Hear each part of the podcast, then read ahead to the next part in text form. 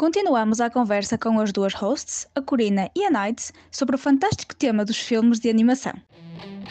Words à la carte, O meu reino da noite. ambas têm o imenso Prazer de apresentar Kikices do do Demo. A, a questão, a questão, efetivamente, é o que é que o Walt Disney fez ao conto da Branca de Neve? ele foi, diria eu, buscar inspiração ahm, aos irmãos Grimm. Ah, e, e, obviamente nós começamos logo a perceber que estas adaptações são livremente criadas e, e pensadas à luz da sociedade, entre aspas, atual. Atual, estamos a falar dos anos 30, naturalmente. Claro. A história, desde logo a Branca de Neve, fica com o dobro da idade, porque inicialmente, e isto é encontrado, foi encontrado aliás em registros antiquíssimos da primeira versão dos Irmãos Grimm, da Branca de Neve, teve várias versões, Uhum. um, em que no primeiro ah, registro, ah, isso é, conseguem encontrar essa informação, aquele compêndio enorme ah, dos Irmãos Grimm que tem atualização científica pelo Francisco Vaz da Silva. Adoro que estejas a tentar procurar esse livro na tua estante. Não, ele está ali, só que as letras estão tão longe e então eu fui buscar a referência noutro sítio. Aliás, o Francisco Vaz da Silva tem uma coleção de contos tradicionais europeus, Uhum. em sete volumes, também eventualmente aborda ah, a Branca de Neve. E não só a Branca de Neve inicialmente tem 7 anos, que depois no filme tem 14, e mesmo assim já é, Sim, sim. já é assustador pensar à luz de duas. 14 anos é demasiado nova, mas pensem na versão original em que ela tem 7. Uhum. E a rainha, nós chamámos-lhe Rainha Má, fomos nós que Sim. a conotámos como tal, a rainha é a mãe da Branca de Neve. Não, é a madrasta. efetivamente, exato, não é madrasta. Claro que se nós formos a ver, para as madrastas era muito fácil descartar os filhos dos outros, até porque os seus próprios, neste caso seria uma rainha, não seria o caso, mas ah, pensem em camponeses que, de famílias recombinadas, em que a madrasta quer é dar de comer aos seus próprios filhos e quer lá saber dos filhos do marido. Mas efetivamente ah, isto criou uma celeuma na sociedade alemã, ou, ou daquilo que nós cons- consideramos a sociedade alemã, e eles tiveram que mudar a versão e, e a rainha passou a ser a madrasta da Branca de Neve. Isto leva-nos a questões extremamente prementes, que é, desde logo, porque é que a rainha teve esse tipo de comportamento em relação a uma criança de 7 anos? Porque é que tinha inveja de uma criança que inadvertidamente iria crescer, tomar o seu lugar enquanto rainha e enquanto personificação da beleza, seja lá o que isso fosse na Exato, época, o que fosse na época. porque uma outra rainha virá mais nova e mais bonita para te tirar o lugar. Uhum. Um, e isto é utilizado noutras histórias, sei lá, Song of Ice and Fire. Um, pronto, não é? Vidas. Não, mas é interessante aquela, aquela toda a, a procura de, de se manter bela, de, se- não é? de, de- de se manter, manter jovem, que, aquela toda hum, a aventura à procura da fonte da vida, não é? Por assim E dizer. logo, e logo por uma mulher. Exato. Sendo uma rainha, ou seja, sendo uma mulher bem nascida, ela sabia que tinha o propósito único de ser vendida. E quando deixasse de ser bonita, deixava de ter presta. Deixava de ter de propósito. E, e há, e há a questão de ela entender, e isso existe em várias culturas ah, mais antigas, de quando tu consomes o teu inimigo, ganhas propriedades do teu inimigo, daí a ideia de ela consumir órgãos internos ah, da Branca de Neve para assumir a sua beleza. Isso, isso no beleza. conto original. Sim, sim, sim. No conto É. original ela consome efetivamente. Ou, ou o coração, os pulmões ou o fígado com sal, para também não ser. Claro, ora bem, não é tipo umas ervinhas por cima, quer Ora, dizer, quer dizer, rainha pronto. má, mas também quer dizer, sabe, comer Mas bem. também os mínimos, não é verdade? Efetivamente, a Branca Neve foge, encontra os sete anões, que são sete homens. É assim, eu não consigo tirar isto da minha cabeça. São sete homens, Uhum. ainda que sejam pequeninos. Pronto. Ah, e depois há a questão do príncipe, né, que vê uma criança supostamente morta. Yeah. Pronto, não, não- não vamos, não vamos continuar, não é? E efetivamente, no, no conto original, entre aspas, original, porque já sabe que isto são Sim, sim, sim. agregações. Dizemos só o original que não é o Walt Disney, né? O original dos Grimm, né? Exato. Existem milhares de versões. A, a- a rainha, efetivamente, engana a Branca de Neve com subtilezas. Ah, e a questão da maçã, ela não é uma, uma maçã envenenada que depois o príncipe chega lá, dá um beijinho e é tudo unicórnios Yeah, e, e, arco-íris. Ela engasga-se com um pedaço de maçã e todos Uhum. pensam que ela morreu, então metem na, num, num caixão de vidro para ser bonita, para ser exposta, quer dizer, mesmo depois de morta, continua a ser um objeto, não é? Exato. E o príncipe passa e apaixona-se pela criança morta, não é? E convence os anões a levá-la para o seu palácio para ficar lá exposta, não é? E um dos serventes tropeça, o caixão oscila e o pedaço de maçã sai. Sai. E ela exato. acorda. Não há beijo do, do verdadeiro amor, porque é uma época em que isso não existia, era um luxo tão grande. Uhum. Não existia nas histórias, porque não existia na vida das pessoas comuns. Mas lá está, havia aquela cena de falta de medicina, falta de conhecimento de ciência, em que Uhum, muitas, sim, sim. muitas das vezes ah, certas doenças a pessoa poderia aparentar estar morta, mas de facto não estava, e acontecia isto principalmente na, na época vitoriana, em que havia fiozinhos Sininho. a- o do, para o sininho, isto no cemitério, por isso é que existe o graveyard shift, porque haviam pessoas que estavam efetivamente no cemitério e que se ouvissem uma sineta significava que a pessoa não estava morta e tinham que desenterrá-la. Exatamente. Estou Sim, a ver sim. o quão brilhante e quão fofinho isso seria, não é? Quer dizer, ouvir sinetas no meio da noite. Exato, não é? E, e, aliás, isso fez com que várias histórias dos, dos enterros prematuros fossem Sim. criadas posteriormente, como Poe e muitas outras, E muitos outros pode, autores. e até pode ser que a Branca de Neve, no- nos Grimm, obviamente, tenha sido efetivamente uma, uma história dessas.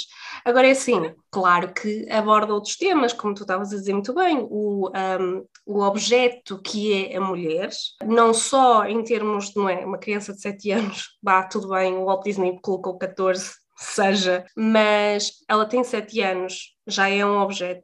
A mãe barra madrasta é, não é, está preocupada com o seu valor, Uhum. está preocupada com o seu valor que a partir do momento em que a Branca de Neve cresce e se torna uma, efetivamente uma mulher, porque obviamente sete anos, sete anos ainda não passou pelos primeiros passos da puberdade, ainda não é uma mulher, e então o que é que, o que, é que pode fazer, não é? Eu acho que é super interessante tocar logo nesse tema.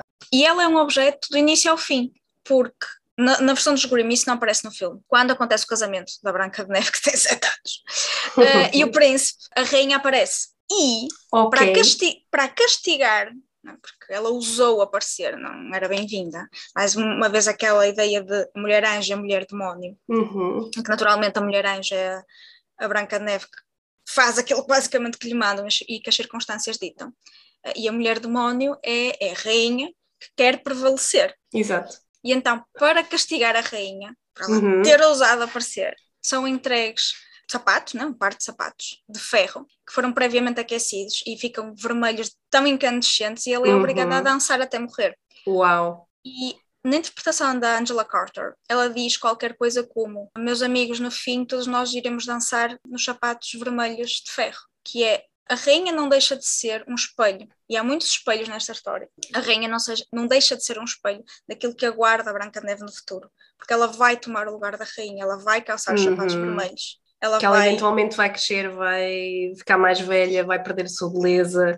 Quer dizer, vai E perder vai- a sua beleza, lá está. no- O que é que é perder a beleza, não é? é neste caso é perder a, a juventude. e deixar de, ser, ter o seu préstimo e também ela ver outra mais nova e mais bonita tomar o seu lugar, tal como aconteceu com a rainha antes dela e todas as outras rainhas antes. Exato. Basicamente lutam por uma voz no espelho, que é sempre masculina. Em qualquer versão que eu pelo menos conheço, é sempre uma personificação masculina. Interessante, interessante. Mas lá está, depois o, Walt Disney manipulou esta história para ai, uma princesa gostava de ser salva e não sei o quê e tal.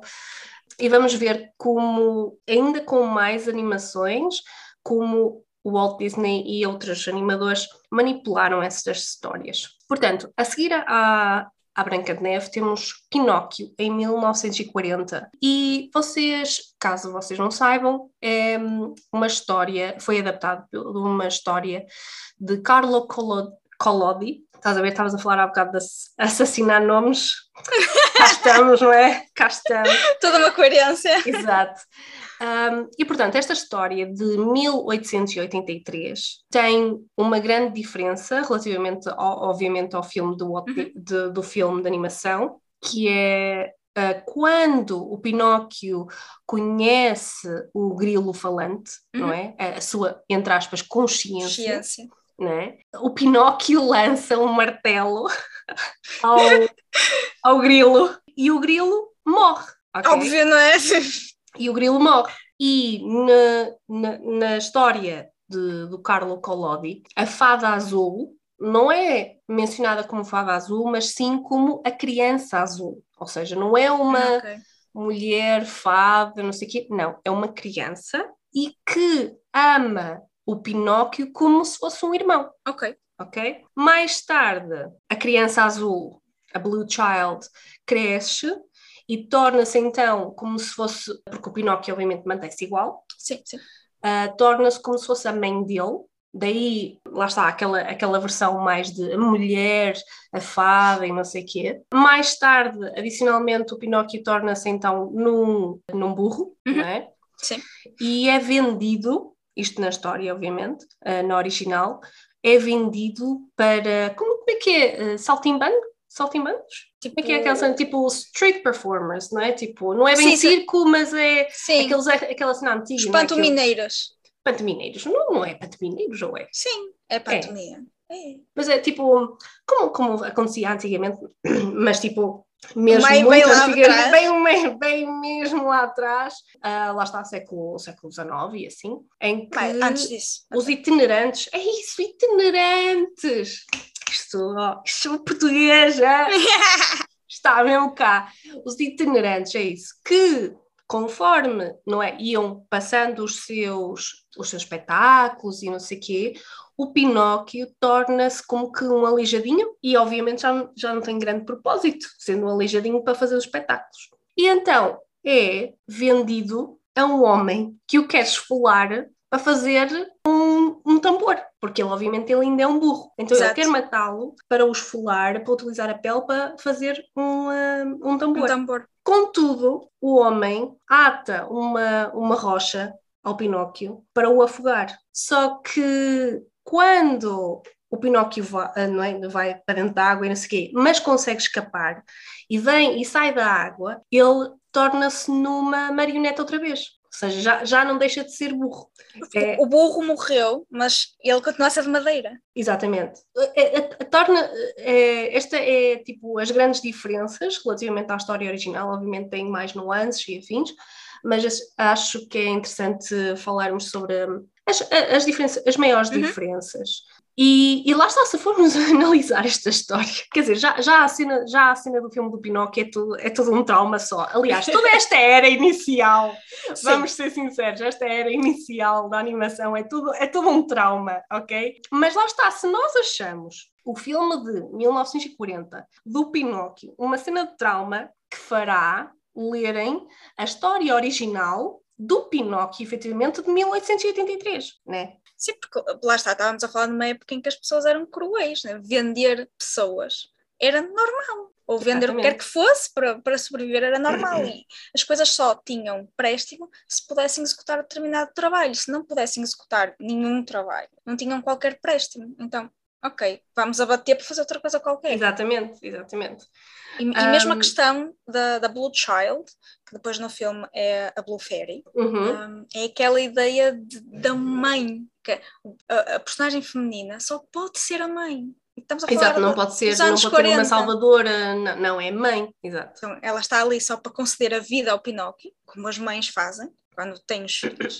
e depois estão, são aquela figura feminina, idealista, que está ali para cuidar e pronto, e mais nada. Portanto, vamos deixar Pinóquio. Isto agora é, é muito interessante, o pessoal que ouça estes episódios, principalmente destes filmes antigos, e os vá ver, tendo em noção a história original. Acho que é, é, é, uma, cena, é uma cena fantástica. Vermos estes filmes em adultos é, é, só, é só fantástico. Até porque Eu, a nossa perspectiva muda. Muda, exatamente. Portanto, um ano a seguir, em 1941, te, sai o Dumbo. E assim, eu antes de dizer o que é que seja, antes de dizer o que é que seja relativamente às histórias originais, se vocês não viram o Dumbo, lá está, de 1941, versão animada, vocês, se, se vocês nunca tomaram drogas e precisam de saber o que é que é uma tripe de ácidos, é isso, é o Dumbo, é que é uma tripe de ácidos, gente. é que é mesmo incrível. Eu, eu não sei se tu viste assim recentemente, é que eu vi o Dumbo. Uh, já vi há uns anos, há bastante. Ai não, é, é, é- é muito fora. Eu vi, eu vi o filme, lá está, em adulta, e fiquei, como é que fizeram isto para crianças? Como é que fizeram isto para crianças? Era a minha questão. Portanto, o Dumbo, Na altura eram histórias para entreter, qualquer Sim, coisa sim, servia, né? exato, exato. Acredita-se que a história do Dumbo foi, assim, muito por alto, baseada efetivamente numa história ah, de um, efetivamente, de um, de um elefante real, Uhum. chamado Jumbo, um ah, African Bush Elephant, que, foi na- que nasceu no Sudão em 1860. E, e outra é a história de um Rollabook Publishers Inc. de Nova York, que era um, tipo de um tipo de livros para crianças e afins. Ok. Uh, lá está, que era muito apropriado na altura, que eram, rodavam e pronto, eram assim, a versão de hoje de livros interativos. Sim, sim. Portanto, este livro foi adquirido pela autora Helen Amberson e depois também o seu, a um, o seu marido, Harold Pearl, que efetivamente foi o ilustrador de Dumbo, o ilustrador do livro em si. Uhum. Foi este, este filme, um, o Dumbo foi produzido com. Show, isto vais, tu vais dizer. Ai, Corina, choquei. Não sou galinha, mas choquei Ah, o filme Dumbo foi produzido com um budget, um orçamento mesmo muito baixo. daí a trip de ácidos. Exatamente. A sua história e animação foi deliberadamente super simples, super, hiper, mega simples. Aliás, o filme tem 64 minutos e a- até de momento é uma das, eh, um dos filmes mais pequeninos da Disney. Sim, sim, sim. É praticamente uma hora. Tendo em conta que também terá créditos, a história em si será Sim, sim, exato. muito mais pequenina. Mas lá está, tipo, hum, apesar de não ter, não ter aqui no Dumbo nada em concreto para vos contar relativamente à história, eu acho, eu acho super interessante. lá está. Porque eu acho que, eu acho que isto do Dumbo foi um- naquela cena de eles en- encontraram um nicho, não é? 1937, só passado mais três anos é que saiu o próximo filme de animação. Deve ter sido uma loucura na altura. Uau! E então eles tentaram lançar Pá, qualquer Mais- coisa. Qualquer coisa, não é? E então qualquer coisa foi o Dumbo, não é? Pronto. E, e cá estamos. e cá estamos. Ah, em mil, depois, mais um. Por isso é que estão a perceber a cena, tipo, um ano a seguir sai outro filme. 1942 sai o Bambi. Vamos respirar fundo. Ok. Há pessoal do momento que não está a ouvir está a ter flashbacks do Vietnã. Lembrar-se deste Eu- filme. E eu estou. E só ouvi pá, aí 5 minutos do filme. Pronto. Eu gostava de, de adicionar aqui uma cena que é o Stephen King, o autor Stephen King, disse que o Bambi foi o primeiro filme de horror que ele viu. Portanto, Concordo. não é que tipo, está certo, está certo. Portanto, este, o Bambi foi adaptado da Bambi A Life in the Woods, que é, lá está, uma, um livro de astro-húngaro de 1922, que vendeu muito bem na altura, e depois, em 1928, foi, foi traduzido. Ok. Contudo, e isto eu acho super interessante, contudo, a versão original, não é? a versão de 1922, Uhum. austro-húngara, foi banida e foi queimada pelos nazis. Que, e foi banida e foi queimado porquê? Porque foi, era visto como que uma parábola de como eram os, os judeus tratados na Europa. Não é?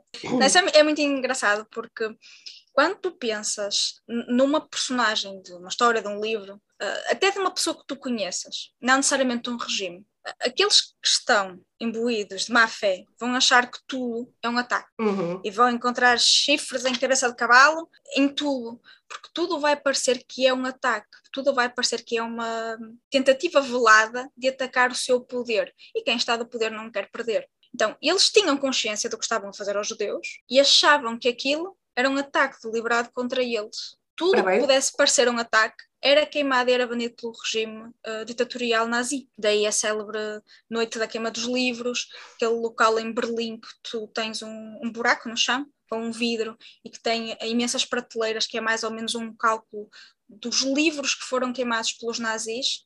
E aquilo são prateleiras vazias, a simbolizar o que foi perdido por causa do regime. Mas lá está, o que sobreviveu nisto tudo foi só a versão, tradu- eh, a- a versão traduzida. Exatamente. Depois, tivemos aqui estes primeiros anos, pô, pô, pô, pô, pô, né?